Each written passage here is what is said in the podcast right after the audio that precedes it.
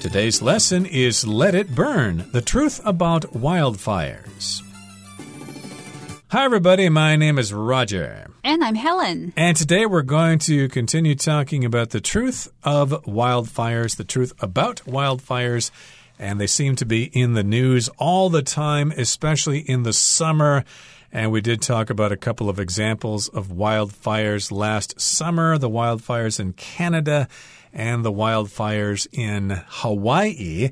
And of course, if you pay attention to the news, you'll find out that wildfires are pretty much burning all the time all over the world. Yes, and we get a lot of news reports about wildfires around the world. And sometimes these reports make things out to be a lot worse or a lot stronger than they actually are. For instance, we saw that wildfires these days don't actually burn more land or larger areas than they did before. And as you know, trees grow back and fires aren't burning everywhere. Sometimes when I hear about wildfires, I wonder, gee, how much is left? How long is it going to be before those wildfires burn everything on the earth and we're just left with one big desert? But of course, forests regenerate themselves and it's probably not really a big concern, but we are concerned about the damage they cause and the lives that are lost as a result of those wildfires. But last time, of course, we talked about some advantages to wildfires. They can actually help clear out growth in forests so sunshine or sunlight can reach the plants on the ground. And then we also mentioned the fact that some trees cannot produce seeds without hot fires to open up those pine cones, say, for example, with the sequoias. And then some species of beetles actually mate in the embers of a fire that has just been put out. Okay, so let's find out some more about wildfires and why they're good. Let's listen to the first part of today's lesson, and we'll be right back. Many people believe that by regularly logging forests to make them less dense, we can prevent fires from spreading. Nevertheless, the opposite seems to be true, as logging leaves lots of dead plant material behind that creates a super fuel for fires. In fact, evidence suggests that it's better to avoid logging and other forms of forest management, since the fires that occur in non managed forests naturally consume smaller branches and trees that would otherwise serve as fuel for more intense fires. So now we're going to look at some ways to reduce wildfires or what to do when there is a wildfire near you. Now, many people believe that by regularly logging forests to make them less dense, we can prevent fires from spreading. Indeed, that's what I also heard that if you want to prevent the spread of a wildfire, then you should make the forests less dense by cutting off the tree branches and getting rid of the leaves so that there are fewer fewer things to burn. When you log a forest, you're basically cutting trees in the forest down. And the goal of logging forests is to make the forest less dense. When something is dense, it contains a lot of things that are placed close to each other. So a dense forest could mean a forest that has a lot of trees and bushes and leaves so that when you're walking through it, you feel like there are so many things all around you. Right. So dense just means things are close together and there's a lot of stuff in a small space. You got to be careful driving in the mountains sometimes because there can be dense fog there. It's difficult to see for long distances ahead of your car, so please drive careful in dense fog, or if there's a fire, you could have dense smoke.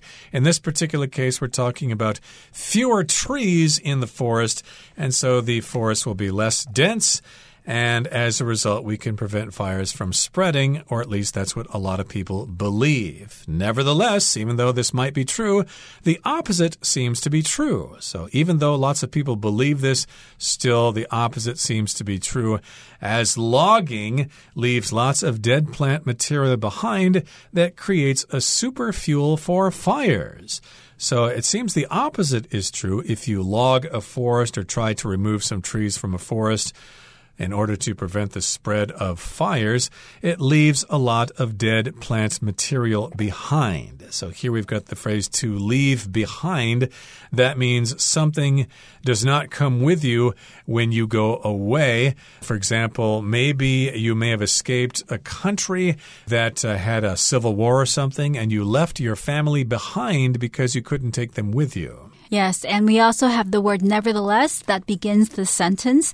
And nevertheless means in spite of something that you just mentioned. So before, in the previous sentence, it was mentioned that some people believe that logging forests to make them less dense can prevent fires from spreading. Nevertheless, in spite of the fact of what was just mentioned, the opposite seems to be true. In other words, logging forests is actually not good to prevent forest fires because it results in a lot of dead plant material that's left behind, and this dead plant material can be used to make the fire stronger longer because fires have things to burn with these dead plant material. If plants are dead, of course, they're nice and dry and they can burn easily. So that's some great fuel for those fires and they can spread much faster. In fact, evidence suggests that it's better to avoid logging and other forms of forest management since the fires that occur in non managed forests naturally consume smaller branches and trees that would otherwise serve as fuel for more intense fires. Whew, that is a very long sentence, so let's break it down for you. We're going to say that we have evidence that suggests or tells us that it's better to avoid logging and other forms of forest management. So that's what uh, forest rangers do. They manage forests, they control the amount of trees growing, but of course, sometimes you just want nature to run its course. Every time people get involved with things, they tend to screw these things up. So that's basically what this sentence is saying. We should avoid logging and we should avoid other forms of forest management since or because the fires that happen in those non managed forests naturally consume smaller branches and trees and those smaller branches and trees would otherwise serve as fuel for more intense fires. Right. So, in other words, forests that are not managed or that aren't touched by humans, that aren't trimmed or logged, have a better chance of holding off wildfires or large fires because these fires can consume the smaller branches and trees that would not be there in forests that have been logged or hyper managed by humans. Right. So, of course, nature would actually burn or consume those smaller branches and trees and so, if you just stay away and let nature take care of itself, then you won't have that fuel for more intense fires. Okay, that brings us to the end of the first part of our lesson for today. Let's find out some more in the second part.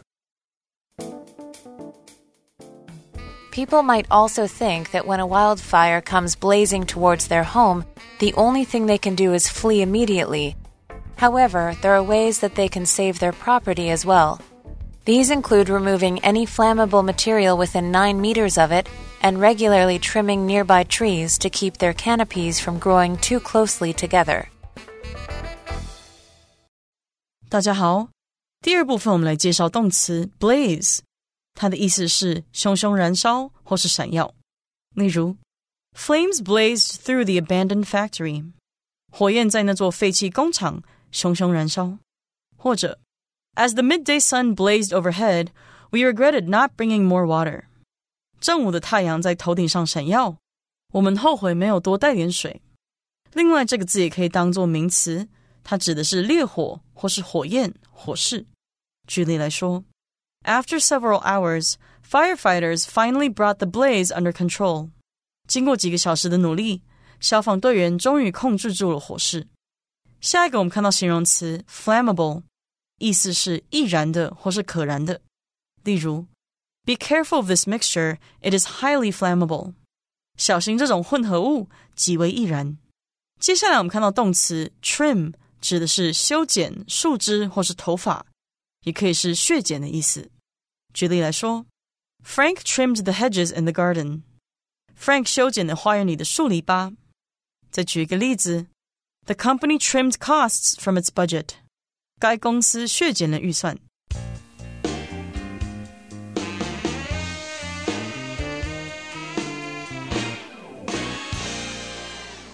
People might also think that when a wildfire comes blazing towards their home, the only thing they can do is flee immediately. So here we are setting up another situation where people believe a certain thing, but what they believe may not be the case. And that belief is that when a wildfire comes blazing towards people's home, so you're at home and you see a wildfire burning and coming towards you. Here we have the word blazing. To blaze basically means to burn strongly and to burn brightly. So when we have a wildfire burning strongly and brightly, very close to your house and it's coming towards your house, then a lot of people think that the only thing they can do is flee immediately. When you flee, you run away to escape something. For instance, a lot of people flee their homes when they see a burglar inside their homes, or they may flee their country because their country is in war. So you're escaping danger when you flee. And of course, a lot of people, when they see a forest fire, a wildfire blazing towards them, the first thing that comes to mind is that they should flee the danger. Right, so here blaze is being used as a verb. It just means a fire is burning toward them. Blaze can also be a noun, it can just mean a big fire. So I could say the firemen fought the blaze bravely. And in this particular case, though, the fire is blazing toward their homes. And so they can flee. That's what they think about doing. Let's get out of here. However, there are ways that they can save their property as well. So, yes, sometimes you know you're in big trouble and you should run away, and that makes sense. But you could protect your property in other ways. And these, of course, are things to do ahead of time. An ounce of prevention is worth a pound of cure, we could say. And these include removing any flammable material within nine meters of it and regularly trimming nearby trees to keep their canopies from growing too closely together. So these are some preventative measures that you can take to lessen the damage that your house may suffer as a result of a wildfire blazing toward your home. So, first of all, you can remove any flammable material within nine meters of your property or of your home. If something's flammable, it can burn. So, dried branches, dried leaves are very flammable, as are pieces of wood. Right. So flammable things are things that can burn easily, and you want to remove those within nine meters of a fire. And also, you want to trim nearby trees regularly. When you trim something, you cut that thing in order to make it neater, in order to make it not spread out so much. So you can also get a trim when you want to cut your hair, but you don't want to cut it a lot so that you have short hair, but you just want to make your hair look neater or straighter or to give it all one length when you trim your hair. You can also trim the hedges, the bushes. That's when you want to make the hedges look neater. And in this case, you can trim nearby trees to keep their canopies from growing too closely together. So a canopy, as we normally would use the word, refers to a coverage. So you might want to sit under a canopy when it's really sunny outside so that you don't have the rays of the sun burning your head. So that's just a piece of cloth that's over you to cover the sun. But a canopy can also refer to the leaves and branches of trees that make up kind of like a roof or uh, coverage in the forest. And when trees are not trimmed and they grow wildly, the canopy can become very thick. And when the canopy becomes thick, it can be used as fuel for fires to burn. Yeah, but canopy in a forest, of course, is when the trees just kind of come together at the tops there and they block out the sun. So, yes, indeed, we want to have those canopies not grow so closely together so that sunlight can reach the ground. And therefore, you should trim the nearby trees, and you don't want those canopies to grow too closely together. In this case, if the canopies grow too close together, it's much easier for the fires to spread. Okay, that brings us to the end of the second part of our lesson. Let's wrap things up now with the third and final part.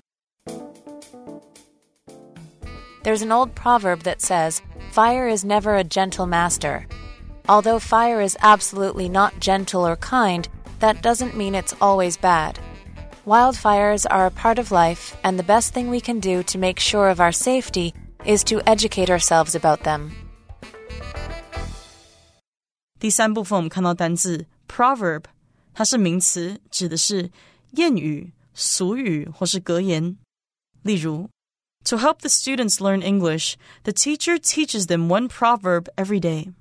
为了帮助学生学习英文，那位老师每天教学生一句谚语。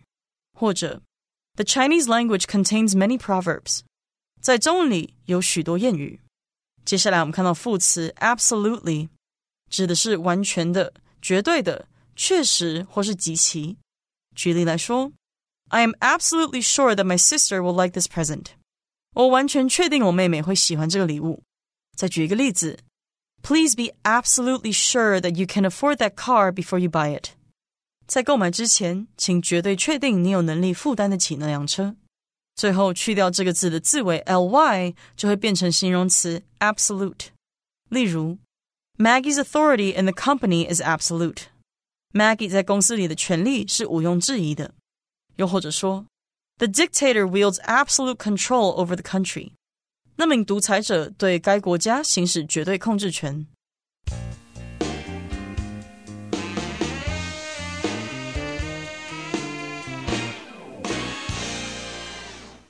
There's an old proverb that says, fire is never a gentle master.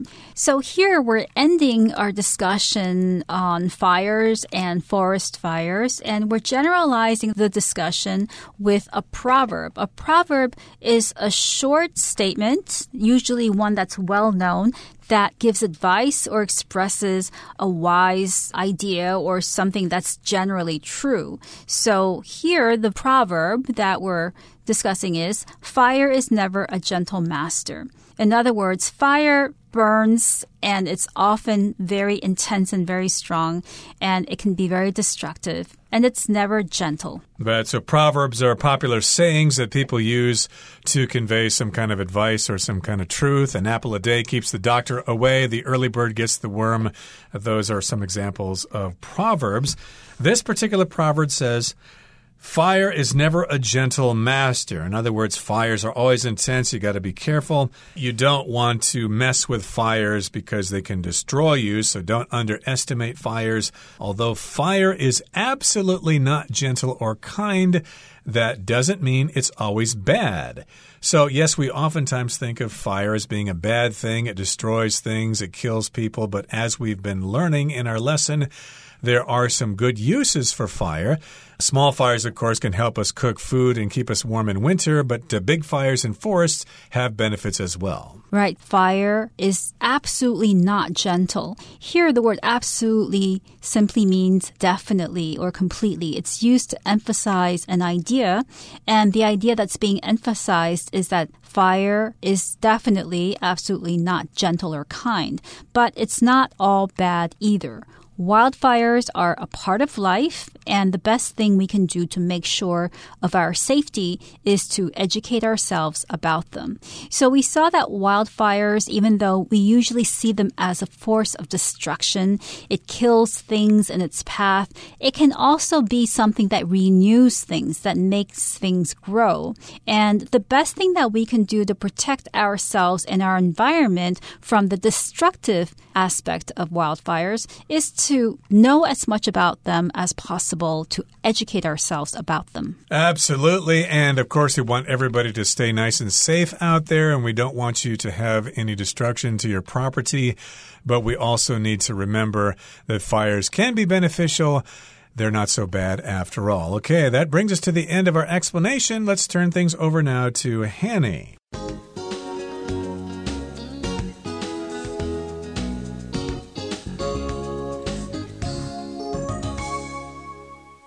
各位同学，大家好，我是 Hanny。我们来看今天的文法重点课文第二部分的第一句写道：人们可能也认为，当野火朝他们的家蔓延时，他们唯一能做的就是立刻逃离。好，文中是用 The only thing they can do is flee immediately，去表达说他们唯一能做的就是立刻逃离。那么这里的 they can do 前方是省略了关系代名词 that，那这个部分是形容词子句。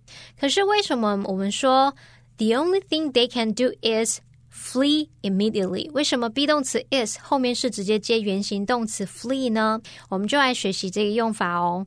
当我们看到这样的句型，the only thing that somebody can do is to 加原形动词，这是表达说某人唯一能做的事就是点点点。那么 the only thing 是先行词，后面接这个形容词子句 that somebody can do 来修饰它，那么 that 可以省略。而在这个句型当中，the only thing 是主词。那么 is 是动词，之后再接不定词 to v 来当主词补语。只是要特别注意，当形容词子句当中的动词含有 do，而且呢，我们的主词补语是不定词 to v 的话，主词补语通常就会用原形动词。以课文的例子来说，the only thing they can do，这里的形容词子句 they can do 前方我们不是省略了 that 吗？然后这个子句里面又含有了动词 do，所以它后面的 be 动词 is 之后就是直接接原形动词 is flee immediately，而不是说 is to flee immediately。好。如果说这个形容词子句里面的 do 后面还有接其他修饰语的话，则可以保留 to，让语义更为清楚。就像我们课文最后一句，它有写到。The best thing we can do to make sure of our safety is to educate ourselves about them。这里的 be 动词 is 后面则是接不定词 to educate，就是像这样的用法。我们再补充几个类似的句型，像 All that somebody need to do is 点点点，就是某人唯一需要做的事就是什么。All that somebody want to do is 点点点，某人唯一想做的事就是什么什么。The first thing that somebody do is 点点点，则是表达某人做的第一件事就是什么什么。在这些句型当中呢，that 是可以省略的。然后他们的形容词子句是有包含动词 do，所以我们的 is 点点点这个 is 后方呢就会接原形动词来当补语喽。举例来说，The first thing I do in the morning is drink a glass of water。我早上做的第一件事就是喝一杯水。好，那如果形容词子句里面动词不包含 do 的话，像 all that somebody need is 点点点，all that somebody want is 点点点，去表达说某人唯一需要的是什么，某人唯一想要的是什么。这时候这个 is 后面可以接不定词片语，或者是可以接名词来当补语。我们来看两个例句：All I need is your trust。我只需要你的信任。这时候 your trust 这边是用名词当补语。 All you need is to believe in yourself。你只需要相信你自己。那这时候我们是用 to believe in yourself 来当补语。好，那以上是今天重点整理，我们回顾今天单字吧。Dense. The forest was so dense that it was difficult to see more than a few feet ahead. Nevertheless, after hours of walking, Glenn felt like he could barely take another step. Nevertheless, he pushed himself to finish the hike. Flee. The villagers fled as the flood continued to rise, seeking safety on higher ground. Trim. Victor asked Krista to trim his hair before the party. Absolutely. It was clear that Sheila was absolutely joyful about her surprise birthday party.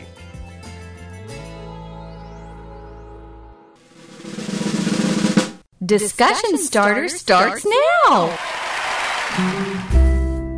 Here's our discussion starter for today, and the question is Can you think of a way that people might reduce the number of wildfires that occur? How would that help?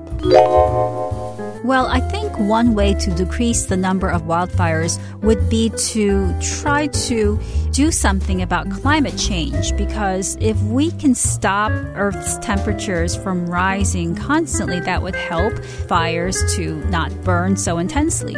Well, to reduce the number of wildfires, it would help for people to not build so many campfires when they go camping or when they have picnics outside because even though we think we've put out the fire, it might still be burning, and all it takes is a little breeze to start a big fire raging across thousands of acres of forests. Well, everyone, today's article has come to an end, and I sure hope you enjoy reading along with us. I am Helen. I am Roger. See you next time.